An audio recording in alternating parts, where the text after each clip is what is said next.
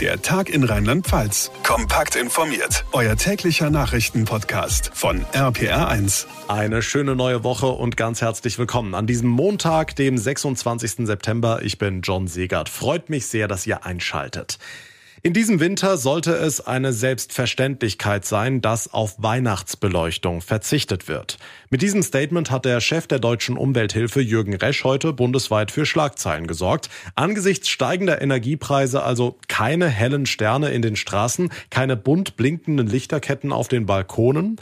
Darüber wollen wir mit ihm sprechen. Herr Resch, würde es denn tatsächlich so viel Unterschied machen, wenn wir auf Weihnachtsbeleuchtung verzichten? Haben Sie da konkrete Zahlen? Ja, wir erleben ja in den letzten Jahren äh, immer bombastischere Beleuchtungen der Einkaufsstraßen, aber auch von Privathäusern und Wohnungen. Das, was wir nur im privaten Bereich an Strom verbrauchen für Weihnachtsbeleuchtung, ähm, das entspricht dem Stromverbrauch einer Stadt mit 400.000 Einwohnern über ein ganzes Jahr hinweg. Das ist eine ganze Menge. Also fordern Sie ausdrücklich auch die Privathaushalte auf, in diesem Jahr ein paar weniger Lichterketten aufzuhängen? Ja, die Deutsche Umwelthilfe stellt diese Forderung nicht nur für äh, Kommunen auf, sondern auch für diese private Beleuchtung, die teilweise wirklich absurde Züge annimmt. Wir sollten auch, an die Haushalte denken, die äh, eben energiearm sind, die eben relativ hohe Anteile ihrer ihres Einkommens für ähm, Energie ausgeben müssen und für die natürlich äh, jede zusätzliche Stromnachfrage ähm, auch direkte oder indirekte Folgen für die Kosten verursacht. Okay, und was ist mit den Weihnachtsmärkten? Die mussten jetzt zwei Jahre lang wegen Corona zubleiben oder durften nur mit ein paar Buden aufwarten. Jetzt dann komplett ohne Beleuchtung. Geht das denn überhaupt? Naja, also dass ich einen Weihnachtsmarkt beleuchten muss, äh, um dort reinzugehen und dort auch äh, sicher mich bewegen zu können, das ist doch eine Selbstverständlichkeit. Da wird dann sicherlich auch ein Weihnachtsstern oder so irgendwo mit dabei sein. Äh, uns geht es da ein bisschen mehr um diese beleuchteten Straßen, um diese Fassaden auch in den Kommunen, was wir eben zum, ja, im Grunde genommen Kaufanreiz steigern, ähm, doch sehr stark erleben, dass es von Jahr zu Jahr zunimmt und im Übrigen auch im letzten Jahr nochmal eine Zunahme um sechs Prozent ausgemacht hat. Gut, dann umgekehrt. Wie würde denn für Sie in diesem Jahr eine angemessene Weihnachtsbeleuchtung aussehen? Also sowohl von den Kommunen als auch von den Privatleuten.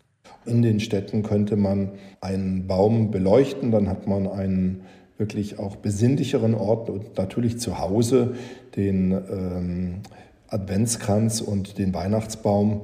Äh, solange man dann im Zimmer ist, kann man ja auch anmachen. Ähm, aber die ganzen Massivbeleuchtungen, die sollten dieses Jahr ausbleiben sagt Jürgen Resch von der Deutschen Umwelthilfe. Vielen Dank. Was meint ihr denn? Können wir uns ein buntes Lichtermeer an der Hausfassade leisten, während drinnen dann oftmals die Heizung ausbleibt? Oder hängt ihr auch in diesem Jahr ganz normal die Festtagsbeleuchtung auf? Schreibt mir eure Meinung jetzt per Mail via Instagram oder Facebook. Alle Kontaktmöglichkeiten findet ihr wie immer in den Show Notes. Wir bleiben beim Thema mit Umlage oder ohne. Gas ist knapp, Gas ist teuer und deshalb sparen wir, wo es nur geht. 15 Prozent weniger haben Land und Kommunen als Ziel für sich selbst ausgegeben. Jawohl, mit gutem Beispiel vorangehen. Vor ein paar Tagen schon hieß es, das werden wir schaffen. Der ein oder andere Fachmann ist sich da nicht ganz so sicher. Michael Bleit, Geschäftsführer des Verbandes kommunaler Unternehmen in Rheinland-Pfalz. Herr Bleit, kann man das jetzt schon abschätzen, wie viel weniger wir verbrauchen? Natürlich kann heute noch niemand sagen, wie viel Gas absolut am Ende dieses Winters verbraucht worden ist.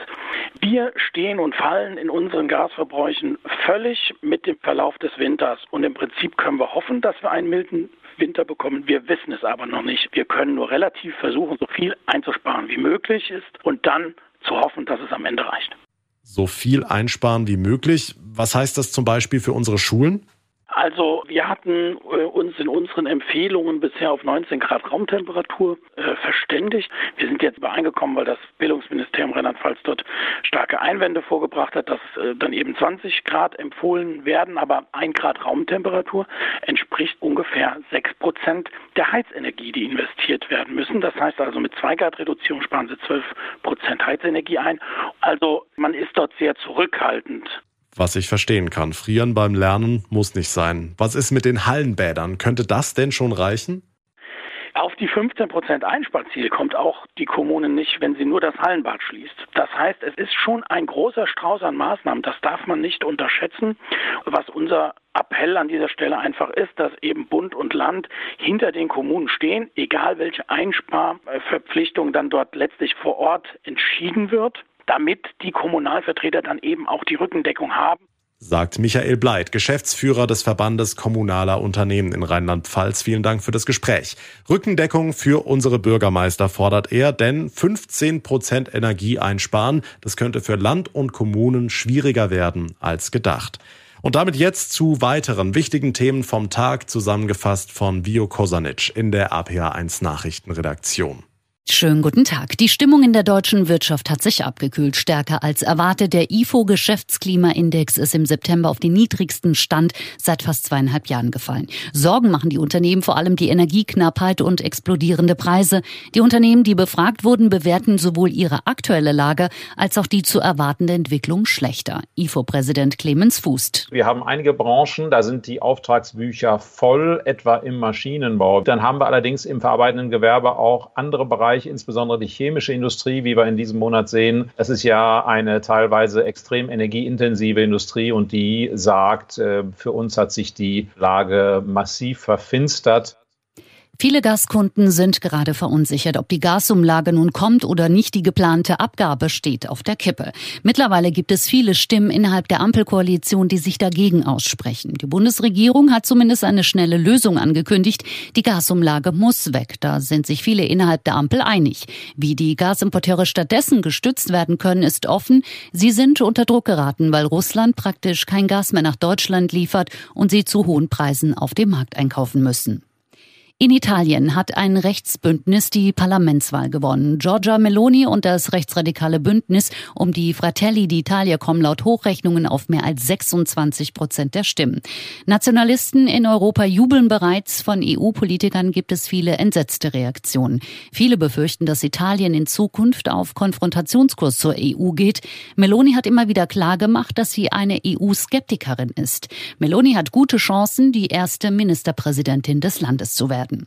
Und die gute Nachricht kommt aus Neuwied-Engers. Hier soll das Schloss in Zukunft als musikalisches Zentrum der Landesmusikakademie genutzt werden.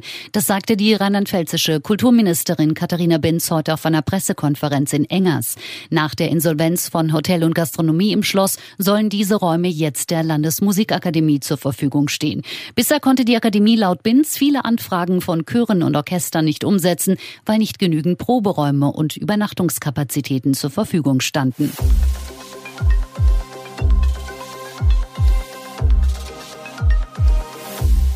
Der Teelichtofen. Eine Idee, die seit ein paar Tagen durch die Decke geht. Das Netz ist voll von Bauanleitungen. Man braucht nur ein paar Teelichter, zwei unterschiedlich große Blumentöpfe als Abdeckung sozusagen, damit ein Luftzug entsteht und schon wird die Wohnung warm und wir können Energie sparen. Könnte man meinen. Funktioniert das oder ist der Teelichtofen einfach nur Blödsinn? RPA1 Infochef Jens Baumgart hat's am Wochenende ausprobiert und ist jetzt erkältet. ja, so ungefähr. Ähm, aber im Ernst, natürlich geben Kerzen eine gewisse Wärme ab, aber das, was man da gerade so liest, ist dann doch eher, ich sag mal, ein netter Basteltipp für die ganze Familie, mehr auch nicht. So ein Teelicht hat äh, die Leistung von maximal 40 Watt. Wenn wir jetzt also beispielsweise mal 4 nehmen, wären wir bei 160 Watt. Und wirklich mehr wird das am Ende auch nicht, egal wie geschickt man diese Blumentöpfe übereinander stapelt, denn es gilt der Energieerhaltungssatz. Wer in Physik aufgepasst hat, ist hier klar im Vorteil. Der besagt nämlich, du kannst nicht mehr Energie rausholen, als du in das Ding reinsteckst. Also es bleiben am Ende diese 160 Watt. Da kann man sich schön die Hände wärmen. Vielleicht reicht's auch fürs äh, Gästeklo zu heizen, aber fürs Wohnzimmer reicht's definitiv nicht. Es sei denn, man nimmt 50 Teelichter, aber dann wird's teuer und vielleicht auch gesundheitsschädlich, ne? Ja, absolut. Äh, da haben jetzt auch nochmal Fachleute darauf hingewiesen, weil es gerade diesen Hype eben gibt. Bloß nicht anfangen, alle Räume mit Kerzen vollzustellen. Dadurch entsteht einerseits möglicherweise Ruß und Feinstaub und vor allem geht auch der Sauerstoffgehalt ganz schnell in den Keller und das ist logischerweise nicht gut. Also ein Teelichtofen ist wunderschön und gemütlich, macht ein bisschen warm, aber zum Heizen eignen sich die Dinger nicht. Dankeschön, Jens Baumgart.